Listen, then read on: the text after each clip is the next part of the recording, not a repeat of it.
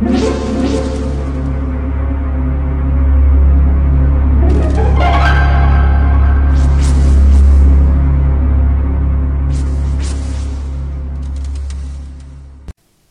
家好，我是小依依，欢迎收听一分钟破案。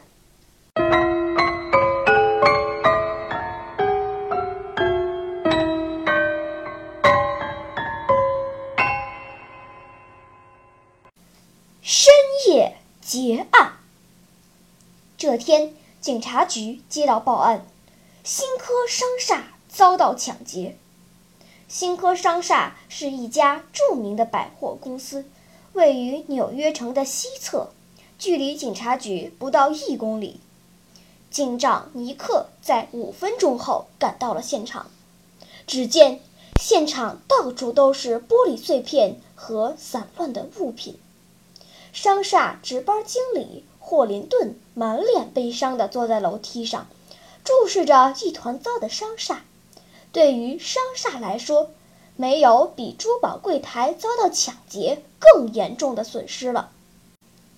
尼克走到霍林顿面前，拿出纸笔，打开录音机，准备开始记录案情。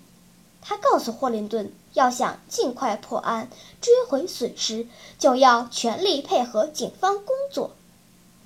霍林顿似乎还没从混乱的状态中清醒过来。他喃喃地说道：“五五个人，他他们有五个人，枪都带着枪。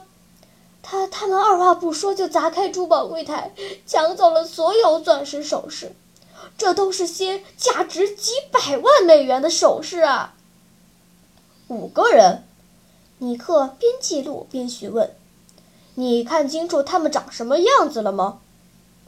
霍林顿痛苦地挠着脑袋。回答道：“一个大胡子，眼眼睛旁边有两颗痣，其他人就看不清楚了。光线那么暗，你怎么能看清眼睛旁边的痣呢？”尼克有点奇怪。“是是这样的。”霍林顿结结巴巴地说，“他他们闯进来的时候，我吓得躲到一排货柜里。”大大胡子拿着强光电筒照照过来的时候，我从货柜缝隙看过去，刚好能能看到他的脸。尼克听到这里，忍不住打断了他的话：“霍林顿先生，如果这真的是一起抢劫案，那我要立即逮捕你，因为你就是同伙。”聪明的读者，你知道。霍林顿哪里露出了破绽，让精明的尼克探长识破了吗？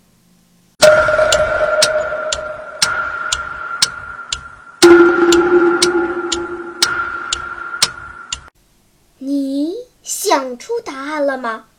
现在是拨开云雾探寻真相的时刻。许多假话的共同特征是，越想编得真实，就越容易露出马脚。霍林顿一开始说看到歹徒眼角有痣，这在灯光昏暗的情况下几乎是不可能的。而霍林顿的解释更加离谱：人的眼睛突然被强光扫到的时候，会暂时失明。什么都看不见，更别说看到歹徒的面部细节了。所以尼克可以大胆地得出判断：关于强光电筒、大胡子或者眼角的痣，都是霍林顿一手导演出来的。他说了假话。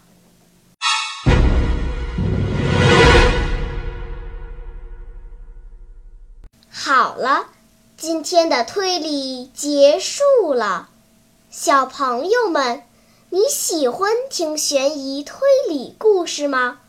如果喜欢，就请关注小依依讲故事吧，在喜马拉雅 FM 上，我将为你呈现更多谜一样的故事。